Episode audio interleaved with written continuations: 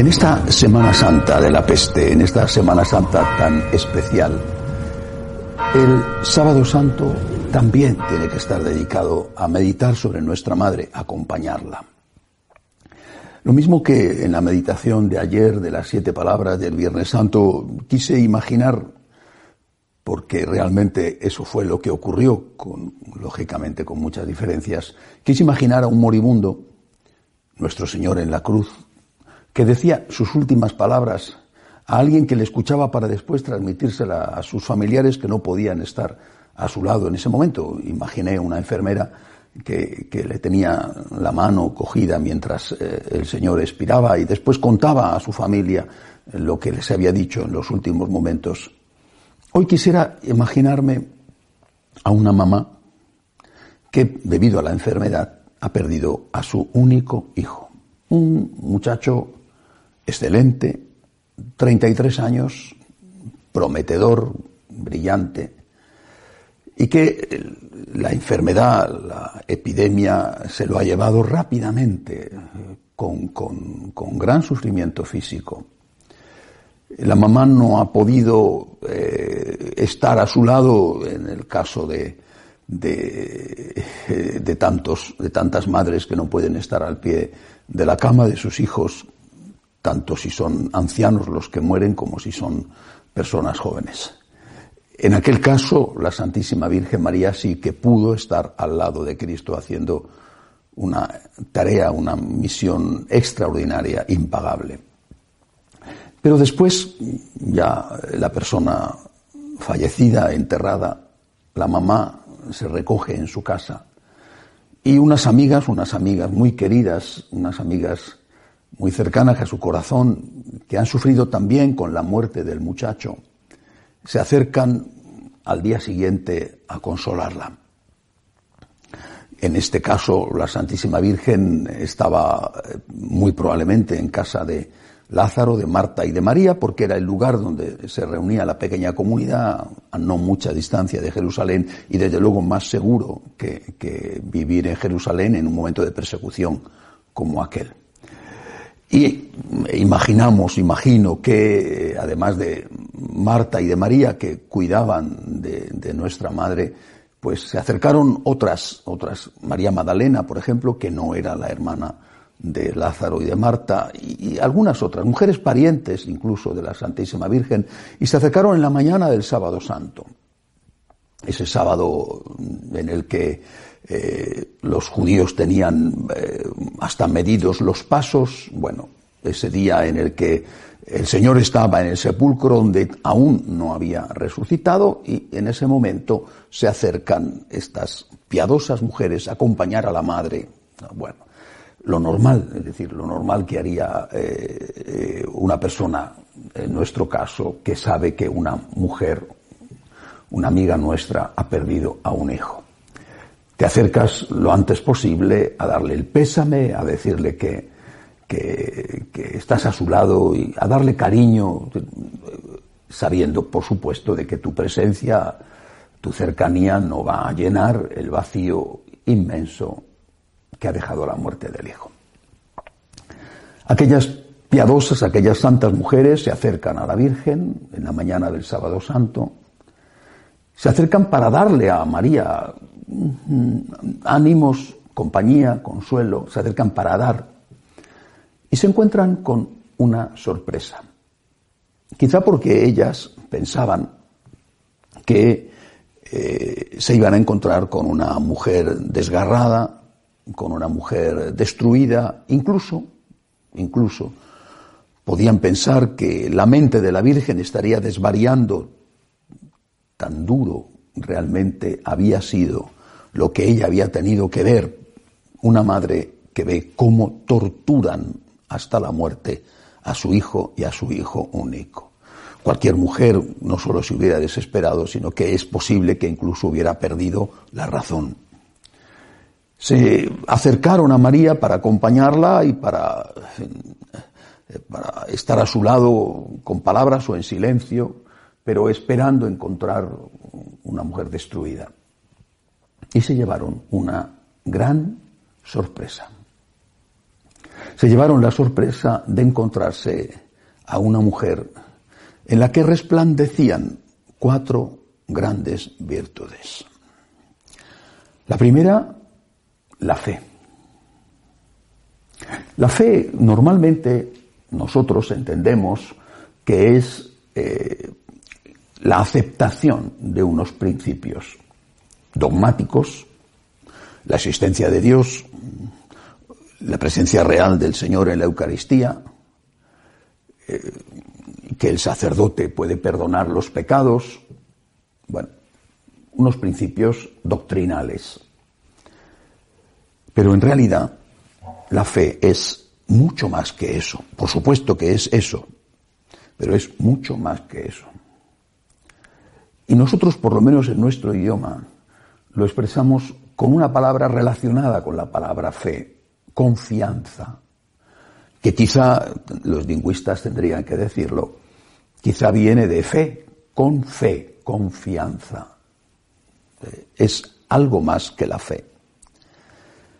La fe es aceptación de unos principios, de unas enseñanzas, pero también la fe es un acto del corazón. Un acto del corazón por el cual tú te fías de alguien. Me he fiado de ti. San Pablo lo dirá, sé de quién me he fiado. Sé en quién he puesto mi confianza.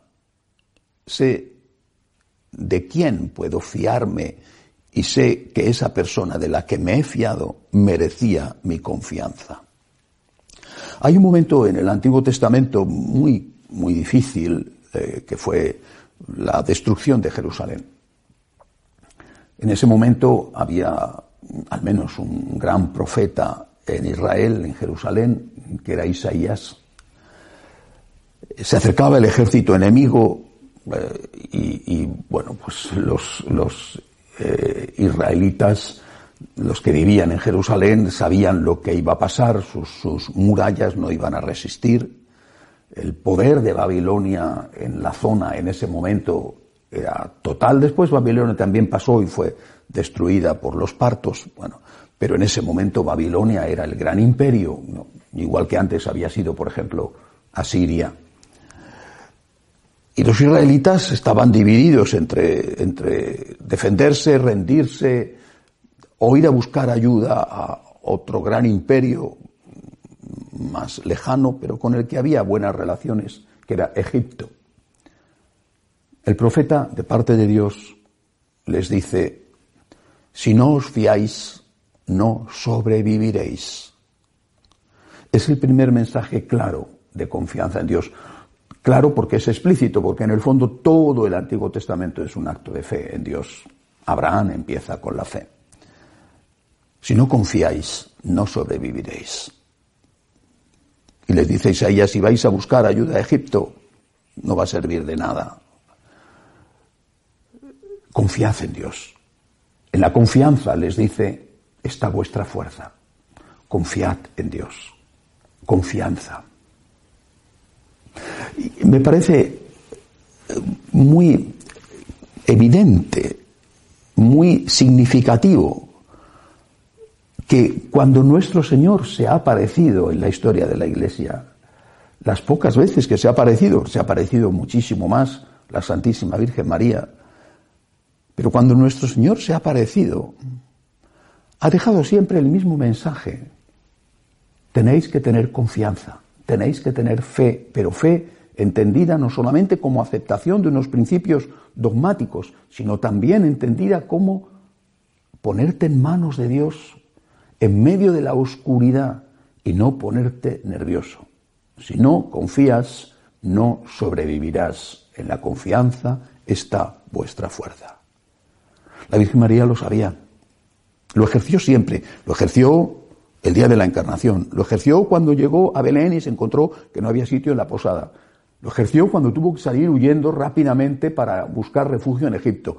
Lo ejerció después durante tantos años de deliciosa vida en común con su marido, hasta que él murió, y con su hijo, pero sin que aparentemente allí pasara nada, y ya se iba haciendo mayor el niño con 30 años. María confió en Dios. Es un modelo de fe, de fe ciega. A veces esa fe era iluminada por algunas chispas de luz cuando llegaron los pastores en Belén, cuando llegaron los, los magos.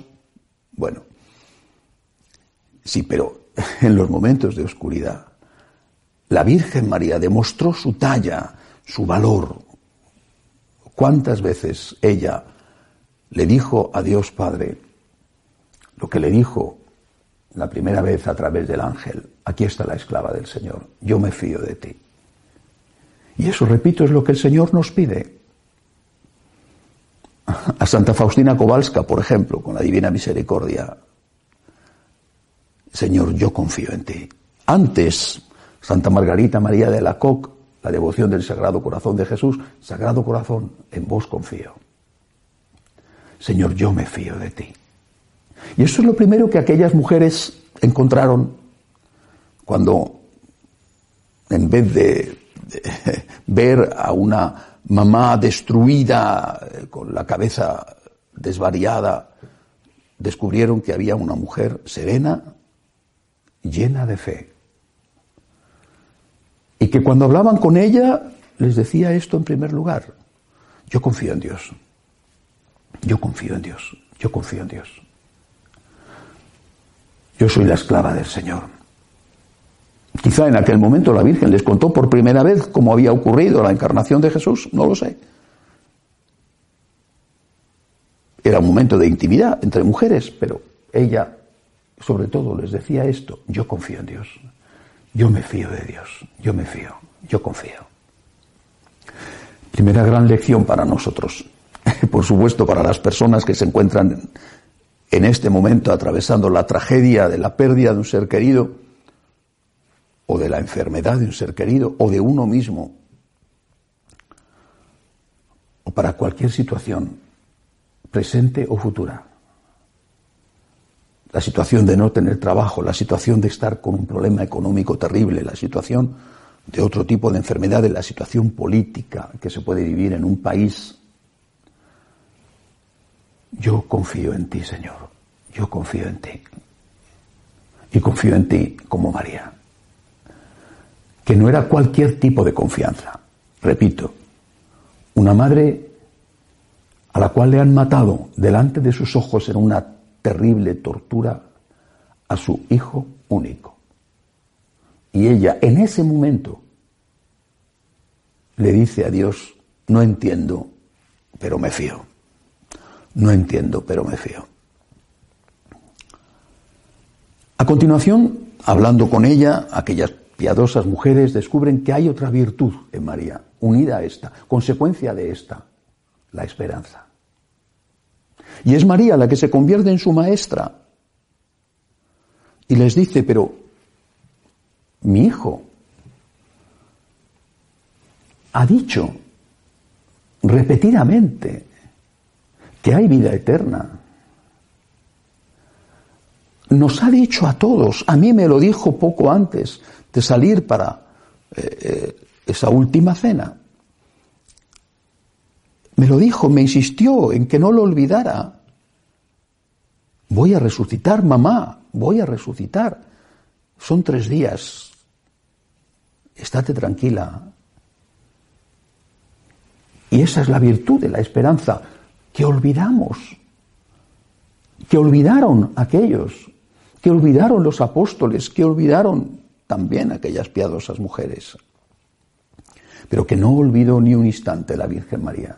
Y que olvidamos nosotros también hoy, como si la muerte fuera una sorpresa, un invitado no esperado, cuando en realidad la muerte es siempre alguien que puede llegar a nuestra vida en cualquier momento. Hay vida eterna hay vida después de esta vida. Morir solo es morir. Morir no es el final. Jesús demostró esto con la resurrección, por ejemplo, de la Lázaro. Y por supuesto lo demostró después con su propia resurrección. Pero en ese momento en que él todavía no había resucitado, en esa mañana del sábado santo, en esas horas en que el Señor está en el sepulcro, había que vivir la esperanza desde la fe. Él ha prometido, voy a resucitar. Hay vida eterna. Eso no quitaba el dolor, el dolor de verle morir, la angustia de no tenerle en ese momento entre sus brazos para la mamá. Cuando, no muchos años después, eh, los años 50, finales de los años 50, por lo tanto 20, 25 años más tarde, San Pablo escriba a la comunidad de Tesalónica, a los cristianos de allí, a los tesalonicenses, que están nerviosos, inquietos, pensando que el fin del mundo era inminente. Algunos de ellos no están trabajando ya, creyendo que no merecía la pena, y el Señor les dice, eh, San Pablo les dice, el que no trabaja, que no coma. Sé que algunos de vosotros están, le dice San Pablo con ironía, muy ocupados en no hacer nada. Pero les dice, no quiero que ignoréis la suerte de los difuntos, para que no os aflijáis como los hombres sin esperanza. No les dice para que no os aflijáis. ¿Cómo no se iba a afligir la Santísima Virgen con la ausencia después de la muerte de su hijo? ¿Cómo no se va a afligir una mamá, por mucha fe que tenga, con la muerte de su hijo, o una esposa con la muerte de su marido, un marido con la muerte de su esposa, un, amigo con la muerte de un amigo? La esperanza no nos quita el sufrimiento, alivia el sufrimiento. Por eso San Pablo dice, no quiero que os aflijáis como los hombres sin esperanza. No dice, no quiero que os aflijáis. No quiero que os aflijáis como ellos. Os afligéis sí, pero no como ellos. Porque la aflicción del que no tiene esperanza es una aflicción desesperada. Desesperada significa sin esperanza. Cuando aquellas mujeres que estoy imaginando se encontraron con la Virgen en la mañana del sábado, no se encontraron con una mujer desesperada. Era una mujer que tenía fe, que confiaba en Dios. Y era una persona que tenía esperanza. Hay vida eterna. Hay vida eterna. María les dice a ellas, como su maestra en ese momento, mi hijo va a resucitar. Es terrible lo que hemos vivido, es terrible lo que él ha tenido que pasar para salvarnos, pero mi hijo va a resucitar. Y quizá ellas no la creyeron, dijeron, pobrecilla, se aferra a un clavo ardiendo, está muerto, nosotras le hemos enterrado, está corrida la piedra del sepulcro sobre su tumba, no hay solución, no hay nada que hacer, ha muerto, se ha acabado esto. El tiempo, y no mucho después, además, le dio la razón a la Virgen. Pero hoy, sábado santo, hay que recordar esto, que habrá Pascua, que habrá mañana, que habrá dentro de unas horas la resurrección del Señor.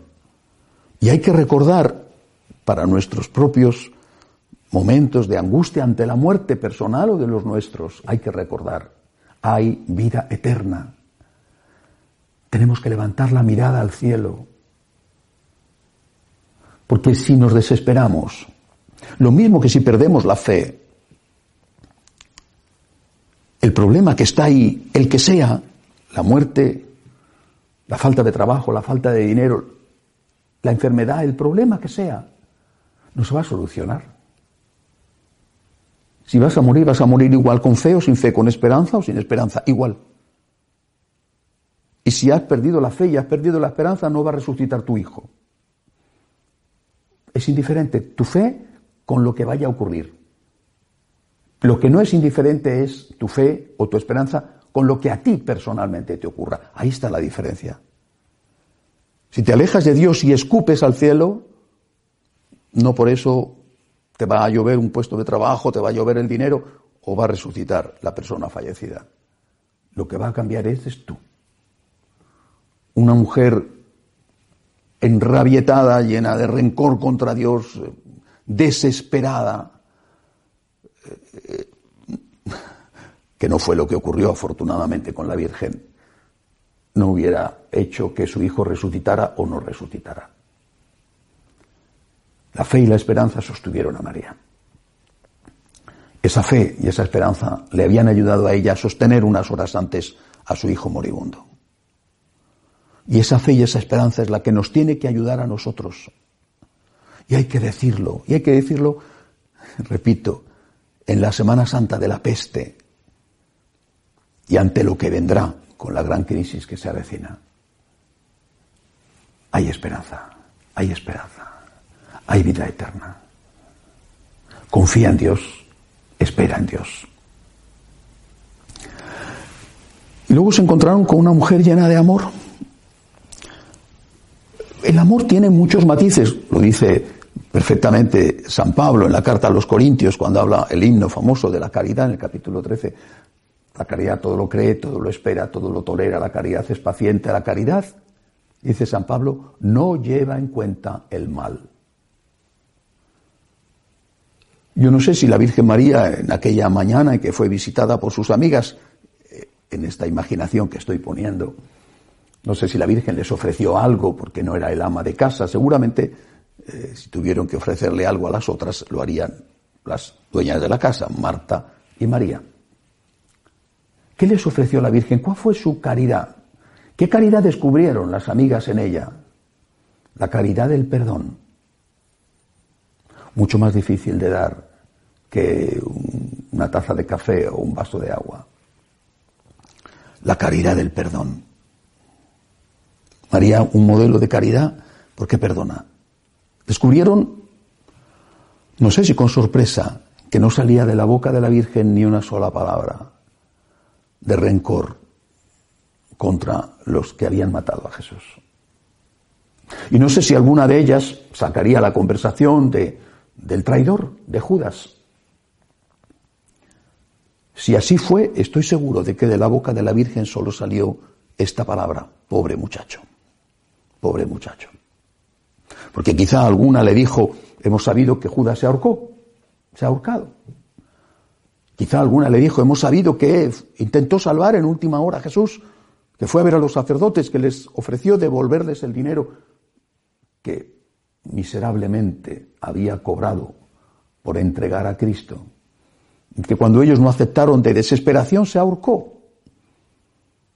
Y estoy seguro de que la Virgen solo dijo, pobre muchacho, si yo hubiera podido verle antes de que hiciera eso, no solo antes de que entregara a mi hijo, sino antes de que se suicidara, pobre muchacho. El rencor nunca entró en el alma de la Inmaculada, nunca. Y yo creo que esta es la gran obra de caridad que la Virgen nos enseña y que muchas veces no tenemos en cuenta y a lo mejor pensamos que la caridad es dar de comer al hambriento y lo es. Que la caridad es defender la justicia y lo es. Pero defender la justicia con odio en el corazón, dar de comer al hambriento y a la vez sembrar la semilla de la violencia. Algunos han pensado esto y lo han hecho. María se convierte en nuestra maestra de la caridad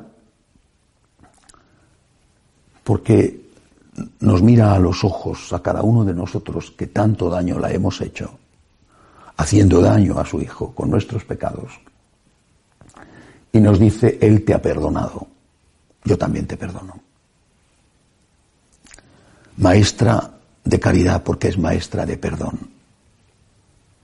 Maestra de fe porque se fía, se abandona en Dios. No entiendo, pero soy la esclava del Señor, no tengo por qué entender, solo tengo que obedecer. Confío en Dios. Maestra de esperanza, mi hijo ha dicho que va a resucitar y va a resucitar. Y por eso no me desespero, sufro, pero no como una persona sin esperanza. No estoy desesperada. Y de esa fe y de esa esperanza saca la fuerza para la caridad, para el perdón. Si su hijo había dicho, y ella lo oyó porque estaba allí, Padre, perdónales que no saben lo que hacen ella lo dice también, Padre, perdónales, no saben lo que han hecho. Y lo dice de Caifás, lo dice de Pilato, lo dice de todos los fariseos que habían tramado la conjura contra su hijo, lo dice de Judas. Y lo dice de cada uno de nosotros. Porque cada uno de nosotros hemos sido, somos, muchas veces, Judas el traidor. El que no ha cumplido las promesas.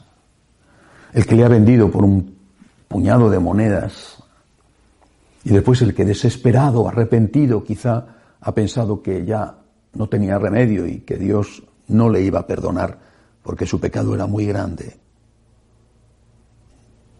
La Virgen le dice, mi hijo te ha perdonado, yo también te perdono, yo también. Él te ha perdonado porque a él le has hecho daño y yo te perdono porque soy la madre de él. Soy la madre de él que ha sufrido como ha sufrido él, aunque de otra manera, que a mí no me clavaron los clavos en las muñecas, a mí no me pusieron la corona de espinas, a mí no me abofetearon, a mí no me taladraron la carne con los latigazos pero he visto cómo se lo hacían a mi hijo y cada golpe que le daban a él me lo daban a mí. Y hubiera querido poner mi cuerpo frágil en lugar del suyo para que a mí me hubieran dado los golpes y no a él. Pues bien, yo te perdono, yo te perdono. María, maestra de caridad, que nos indica qué tenemos que hacer ante las ofensas. Señor, perdóname porque necesito ser perdonado. Y yo perdono porque necesito ser perdonado. Perdónanos como nosotros perdonamos. Perdóname, Señor, yo quiero perdonar. Y como necesito ser perdonado, quiero perdonar. Es un día hoy, este sábado santo del año de la peste, que en este momento, hablando del perdón, no puedo dejar de pensar en una persona muy especial, que ha sufrido no la epidemia, no el martirio físico, pero sí otro tipo de martirio, el de la ignominia, el de la calumnia, el de la cárcel. Me refiero al cardenal Pell, el cardenal australiano, que acaba de ser absuelto en última instancia por el Tribunal Supremo de su país. Y que él saliendo de la cárcel, ha dicho esto, yo perdono. María es nuestra maestra en el perdón y a la que nos acogemos como abogada para que interceda por nosotros y seamos capaces de perdonar como ella y también para que interceda por nosotros y Dios tenga compasión y perdone nuestros pecados. Pero aquellas mujeres que quiero imaginar que fueron en la mañana del sábado a acompañar a la madre y no sabían que se iban a encontrar, no solamente descubrieron modelo de fe, de esperanza, de amor a través del perdón, sino también descubrieron que María era modelo de otra virtud, una virtud tan poco frecuente, yo creo que mucho menos frecuente incluso que la fe, que la esperanza y que la caridad. Me refiero a la virtud del agradecimiento. Hace muchos años, muchos años, yo era un jovencito sacerdote y empezaba a trabajar en los medios de comunicación. Y tuve la fortuna, la dicha de entrevistar a una señora que había perdido a su hija con leucemia, una adolescente. Y yo esperaba, cuando entrevisté a esta mujer, encontrarme con una mujer herida que daba un testimonio de esperanza, de fe. Lo que no esperaba era encontrarme con una mujer agradecida. Esta fue para mí una gran sorpresa, una gran lección. Porque aquella señora, aquella mamá que estaba, lógicamente, mal porque había perdido a su hija después de una larga batalla contra el cáncer. Sin embargo, no solamente no era una mujer sin fe o desesperada, sino que era una mujer llena de gratitud, que me dijo, le doy gracias a Dios no porque se ha llevado a mi hija, sino porque la he podido tener conmigo. Si no recuerdo mal, la muchacha tenía 13, 14 años cuando murió. La he podido tener conmigo todos estos años. Ha sido un don, no un derecho. La he podido tener conmigo. Podía no haberla conocido nunca, podía haberla perdido antes. Podía tenerla más tiempo. El Señor me la ha dado 13 años, 13 años, que tengo que agradecer. Y también la Virgen seguro le dijo esto a aquellas piadosas mujeres. ¿Quién soy yo? Para merecer el privilegio de haber tenido a este hijo. ¿Quién soy yo para merecer el don de haberle disfrutado durante 33 años? ¿Quién soy yo para haber podido gozar de su compañía tantos años de intimidad en Nazaret? ¿Quién soy yo?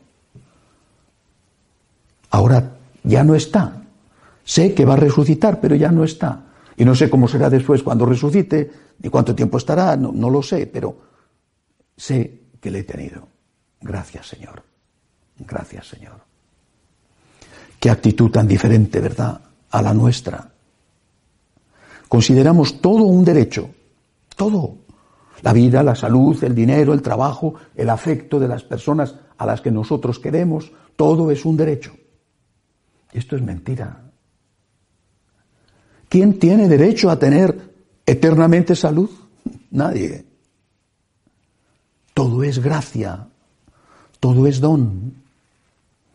Y después de una gracia tiene que venir un gracias, gracias. No tengo derecho, Señor, a que esta persona me quiera. Es un don. No tengo derecho a tener este hijo que tú te has llevado. Gracias por el tiempo que lo tuve. Ya no tengo salud. Gracias por el tiempo que la tuve. Gracias, Señor. Gracias, gracias, gracias, gracias. ¿Cómo cambia la vida desde el agradecimiento? Claro, lo veo de esa perspectiva porque nosotros los franciscanos de María tenemos justo ese carisma, el agradecimiento. Bueno, es, es lo que Dios ha puesto en mi corazón, lógicamente, pero pero muchas veces me he encontrado con personas que me lo han dicho abiertamente, además. A mí eso del agradecimiento no me dice nada. Me lo han dicho católicos, practicantes. A mí eso no me dice nada. A mí me motivan más otras cosas. Bueno, cada uno tendrá su don, pero ¿no te dice nada el agradecimiento? Pues qué pena me das. Qué pena me das. De verdad. No solamente, pobre Jesús, qué pena me da Jesús, que no eres capaz de sentirte motivado a agradecerle, no qué pena me das tú, porque una persona que no agradece, una persona desagradecida, es una persona desgraciada, sin gracia, sin gracias, sin gracias, sin la acción de gracias, eres un desgraciado. Estás quejándote continuamente, eres una víctima permanente, qué mala suerte tienes, que poco te quieren. Te pasas la vida en un ay, ay, ay. Nunca eres capaz de ver lo bueno que tienes. ¿A quién se lo debes? A Dios, a tanta gente. Y eso hace que los demás se cansen de ti, te rechacen. ¿Te rechazan por qué? ¿Porque eres una víctima? O porque no sabes dar gracias. En aquella mañana del sábado la Virgen tuvo mucho tiempo para meditar, hasta que, caída ya la noche, seguro que su hijo fue a verla a ella en primer lugar para darle un abrazo y para decirle, gracias mamá, has aguantado, me he apoyado en ti, has corrido bien tu carrera, dirá años después, San Pablo, refiriéndose a sí mismo cuando en la cárcel de Roma escribe por última vez a su amigo, a su discípulo Timoteo, he corrido bien mi carrera, he mantenido la fe y ahora espero la corona que dan al que gana la carrera, al que gana la victoria. Y Jesús le dijo, has corrido bien tu carrera, has mantenido la fe, no has perdido la esperanza, has sabido perdonar, has dado gracias. Gracias, mamá. Y la Virgen, lógicamente, le dio las gracias a él. en este sábado santo del año de la peste, contemplando a María, fijémonos en esta mujer que nos dice, fíate de Dios, mantén la esperanza, perdona a tus enemigos, pide perdón también por tus pecados, ella no pidió perdón porque lógicamente no tenía pecados, pide perdón y perdona a tus enemigos y da gracias, da gracias. No tienes la familia perfecta, no tienes la salud perfecta, no tienes todo el dinero del mundo, te faltan cosas o personas, pero hay tantas cosas que tienes. Y la primera de ellas, el amor de Dios, la esperanza en la vida eterna. Da gracias, da gracias. Eso hará que disfrutes infinitamente más de lo que tienes, por poco que sea. Fíjate en ello para dar gracias a Dios y a la gente.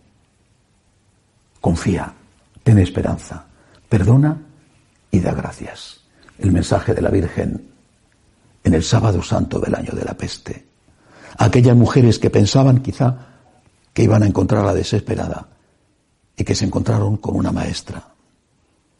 El mensaje a cada uno de nosotros digámosle con María hoy, en este sábado santo, digámosle a Dios, con María y como María, Señor, yo me fío de ti, en ti confío. Yo espero en ti, Señor. Yo quiero amar como tú, Señor. Y te agradezco, Señor, por todo, por tu divina misericordia. Gracias, Señor. Gracias para siempre.